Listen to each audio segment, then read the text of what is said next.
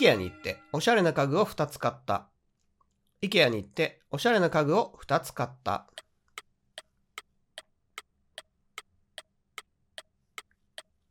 回答例こちらです。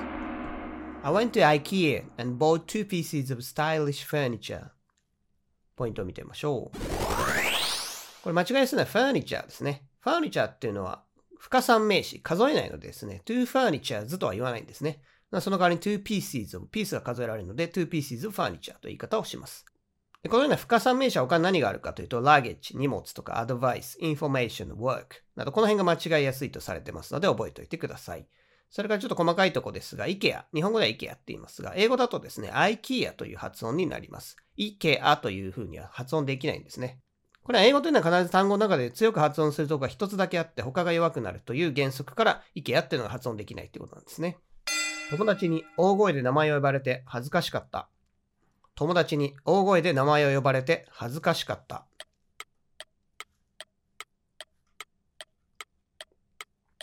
回答例こちらです。I was embarrassed when my friends called my name loudly. ポイントを見てみましょう。恥ずかしいという表現ですね。恥ずかしいという表現は embarrassed と ashamed っていうのがあるんですけども、気分的に恥ずかしいっていうのが embarrassed ですね。何か悪いことをして、それに対して反省して恥じる気持ち。それが ashamed なので、この場合別に悪いことをしているわけじゃないですね、この人は。ですので embarrassed を使っています。それから embarrassed と embarrassing。これ2つ形容詞があるんですが、これの違いにも注意してください。自分が恥ずかしいといえば embarrassed を使います。物に使う場合ですね。恥ずかしい経験とか、その場合、エンバラッシングの方を使います。それから動詞ですけども、こうを使ってますが、コールアウトという群動詞もありますので、シャウトとかね、その辺を使っても OK です。この会社に留まるか、思い切って転職するか、悩んでいる。この会社に留まるか、思い切って転職するか、悩んでいる。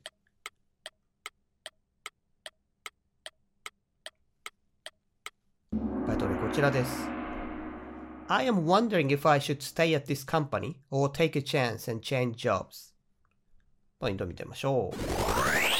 これ悩むという日本語は注意した方がいいですね。これは直訳できなくて、悩むというのがいろんな意味がありますので、その日本語に応じて訳し分けないといけないってことなんですね。例えばレストランとかに行って、ああ、悩むな、決められないな、なんていう時は、これ can't decide。決められないっていう意味の悩むということなので、こういうふうにケースバイケースで変えなきゃいけないということなんですね。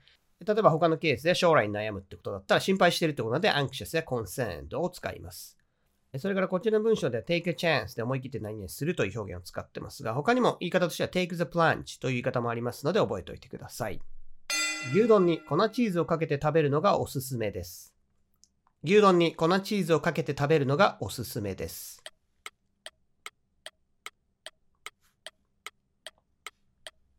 回答例こちらです。I suggest you eat beef bowl with powdered cheese. ポイントを見てみましょう。こちら、サジェストがポイントになっています。サジェストっていうのはですね、サジェストザット説って形は取れるんですが、サジェスト you to eat って形が取れないので、意外にこう意味的に取れそうなのに取れないということで間違いやすいんですね。こちらに注意してください。それから suggest recommend。これは目的のザット説以外に ing も取れるんですけども、まあザット説取っとけばですね、全部こと足りるので、ing 取れるってことは一回忘れてもいいと思いますね。それから丼なんですけども、ビーフボール牛丼、シーフードボールみたいに、ボールを使うと何々丼っていうのは表現できますので、これも覚えておいてください。ついつい寝る前に薬を飲むのを忘れてしまう。ついつい寝る前に薬を飲むのを忘れてしまう。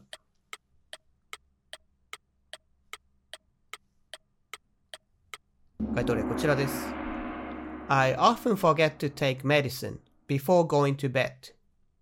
ポイントを見てみましょう。forget の使い方がポイントになっています。forget で後ろ to, ing どちらも取れるんですけども、to 不定詞だと何々するのを忘れて結局やらなかったという意味になります。ですので、この状況だと I forget to take と to 不定詞になっています。forget ing だとそのことはやったんだけども、そのことは記憶からなくなっちゃってる。そういうレアな状況の時に使いますね。まあ、お酒の飲みすぎとか、もしくはちょっと年齢がいってきて記憶力怪しいとか、そういう場合にはですね、使うかもしれないんですけど、forget to の方が日常生活で使うことが多いですね。それからですね、ついつい何々っていうところは tend to という動詞がありますので、何々しがちという表現なんですが、これを使っても OK です。今は株に投資する時じゃないですよ。今は株に投資する時じゃないですよ。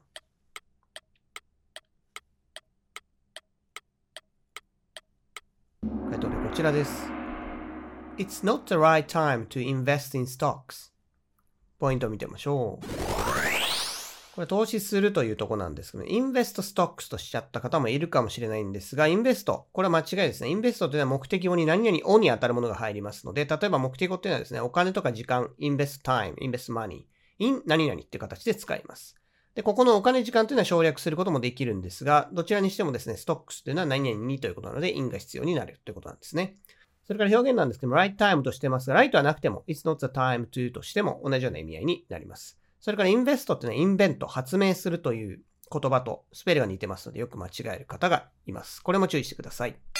散歩している間は仕事のことを考えなくて済むのでいい気分転換になります。散歩している間は仕事のことを考えなくて済むのでいい気分転換になります。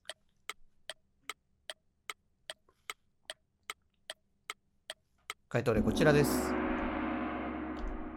It is nice for a change. I don't have to think about work while taking a walk. ポイントを見てみましょう。こちらのポイントは何々の間という日本語ですね。これ間違いやすいので注意してください。 during という言葉があるんですが、これは前置詞ですね。後ろに名詞を置くことができます。で本来前置詞っていうのは後ろに動名詞を置くこともできるんですが、 during は置けないという特殊なルールがあります。ですので、ここで during 使えないで while を使っています。while というのはそもそも接続詞なんですけども、進行形は受け身の分なら分詞だけ残して省略化というルールがありますので、ここで while taking a walk という形になっています。5位なんですけども、for change の代わりに change of face とか relaxing を使っても OK です。お酒が弱くて、すぐに気分が悪くなっちゃうんですよね。お酒が弱くて、すぐに気分が悪くなっちゃうんですよね。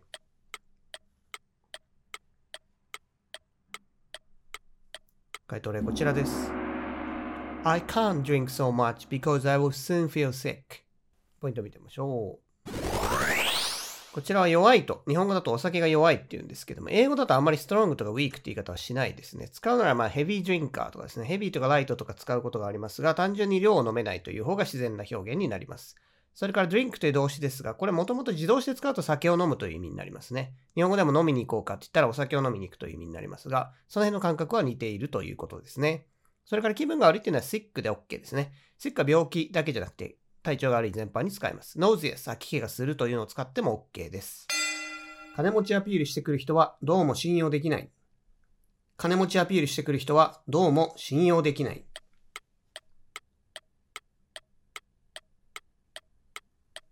回答例こちらです。I can't trust a person who tries to show off how rich he is. ポイントを見てみましょう。日本語でアピールと言ってますが、英語もアピールという単語はあるんですが、これアピール to 誰々っていう形でですね、人に訴えかけるという意味になるんですね。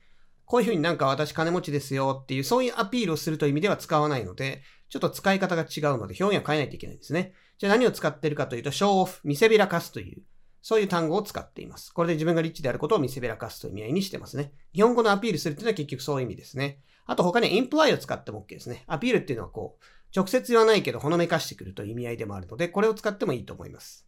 ここ数ヶ月、友達と遊びに行ってない。ここ数ヶ月、友達と遊びに行ってない。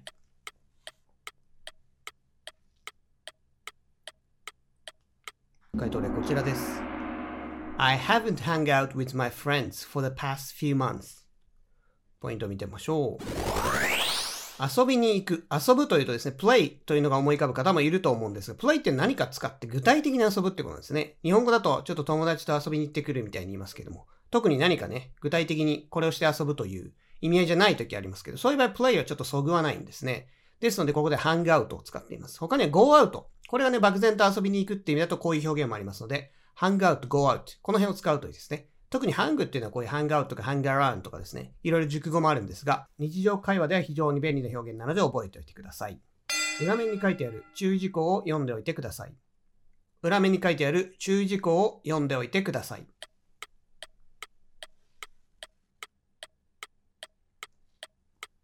回答例こちらです。Please go through the notes written on the back. ポイントを見てみましょう。この注意事項という日本語なんですけども、本来はもうちょっと長いんですね。注意するべき事柄とかですね。そういったものを注意事項と漢字4文字で略せちゃうわけですね。これが日本語のいいところではあるんですけども、英語では直訳できないので、これを注意した方がいいですね。特にこれ注意と言ってもですね、そんな強い意味合いじゃないことが多いので、英語ではノートでいいと思いますね。それから表現ですけども、go through とか read とか read through これを使っても OK です。先ほど注意事項といってもそんなに強い感じじゃないのでノートでいいと言いましたが、もしすごい強い警告であれば warning とか caution っていうのを使う手もあります。彼は運動神経抜群で学生時代はモテたらしいよ。彼は運動神経抜群で学生時代はモテたらしいよ。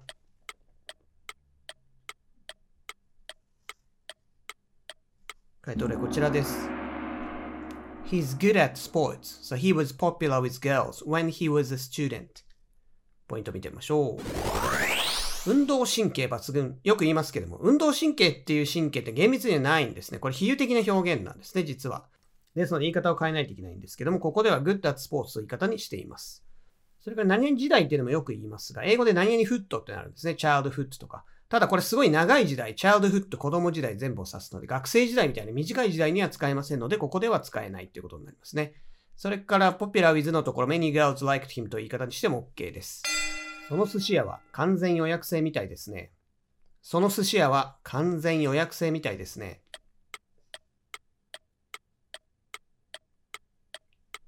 回答例こちらです。I heard the sushi restaurant requires a reservation in advance. ポイントを見てみましょう。こちらのポイントは完全予約制という日本語ですね。こういうふうに日本語はですね、何か文だったり、もっと長い名詞だったものを漢字ですごい短い名詞にしちゃったりすることができるんですけど、これをそのまま英語で名詞にしようとするとうまくいかなかったりするんですね。この文なんかもいい例で、システムとか使うとうまくいきませんね。システムパーフェクトリザベーションとか。例えばそうしちゃうと全然外人には伝わらないっていう形になります。ですので、今こういう表現を使ってるわけですね。それから、みたいですねというところは、it seems を使っても OK です。また、あと名詞というかですね、看板とかに書いてある by reservation only。文じゃなければこういう表現もあります。最近、ブログの更新をサボってしまっています。最近、ブログの更新をサボってしまっています。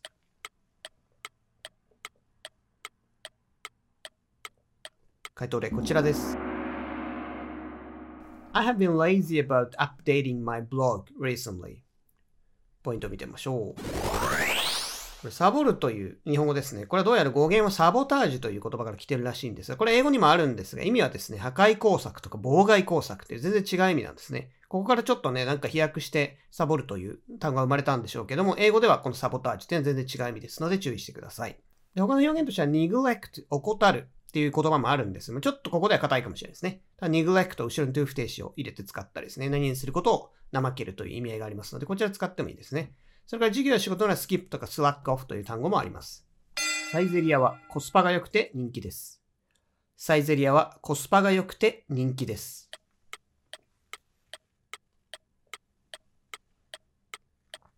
回答例こちらです。サイゼリア is popular for its reasonable dishes. ポイント見てみましょう。英語でもコストパフォーマンスって言葉自体はあるんですが、これちょっと大げさな感じですね。経済用語とかですね、ビジネスの時にこれに投資したらどれぐらい返ってくるか。そういうような意味で使いますので、これなかなか日常生活だと使わないですね。ネイティブに聞いてもですね、ちょっと自然という答えが返ってきますね。ですので、ここで reasonable dishes という言い方にしています。それから popular という形容詞は for 理由、もしくは with 人、popular with young people、若い人人気みたいな形で使いますので、これも覚えておきましょう。また、チープという言葉もありますが、inexpensive とか reasonable の方が肯定的な響きがあります。今年は大谷選手の活躍に期待しています。今年は大谷選手の活躍に期待しています。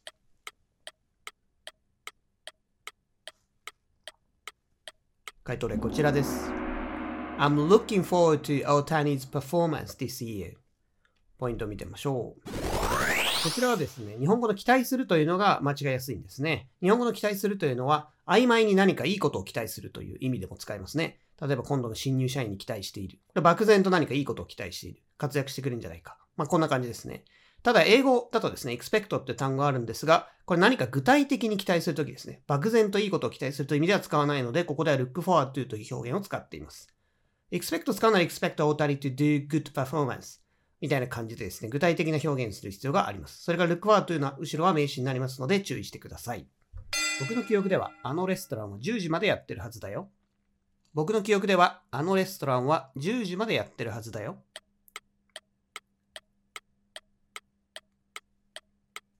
回答例こちらです。As far as I remember, that restaurant should be open until 10 o'clock. ポイントを見てみましょう。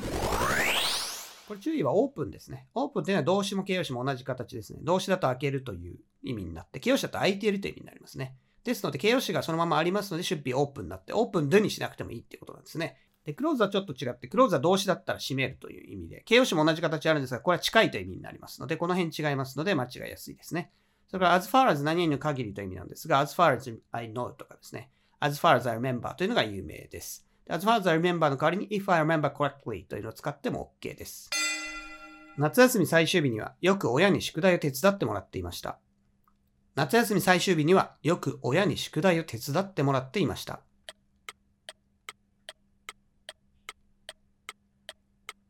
回答例こちらです。My parents often help me with my homework on the last day of summer vacation. ポイントを見てみましょう。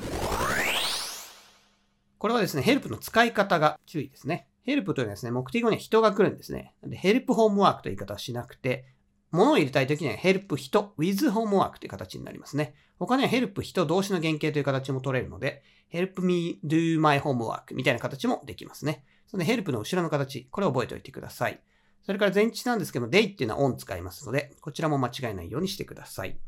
今の仕事は海外出張に行く機会がほとんどなくてつまらない。今の仕事は海外出張に行く機会がほとんどなくてつまらない。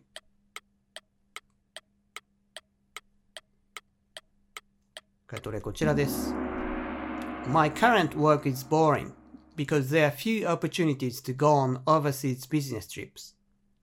ポイント見てみましょう。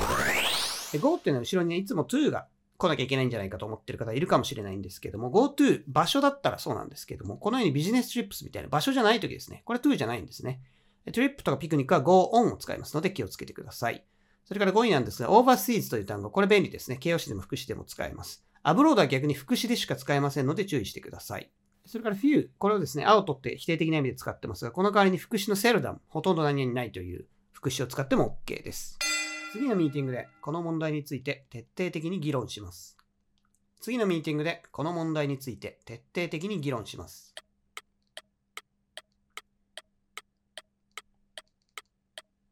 回答でこちらです。We will discuss this issue thoroughly at the next meeting. ポイントを見てみましょう。discuss っていうのはですね、多動詞なんですね。ですので、discuss about と入れちゃった方いるかもしれないんですが、about いらないんですね。自動詞ではないので、逆に目的を入れなきゃいけないってことなんですね。ですので、日本語で騙されないようにしてください。それから thoroughly というのは発音注意ですね。似たようなスペルの単語がありますね。though とか throw とかですね。なんで、この辺間違えないようにしてください。それからですね、thoroughly という単語と代わりに in depth というですね、depth っていうのは深さって意味なんですけど、徹底的にという熟語がありますので、こちらを使っても OK です。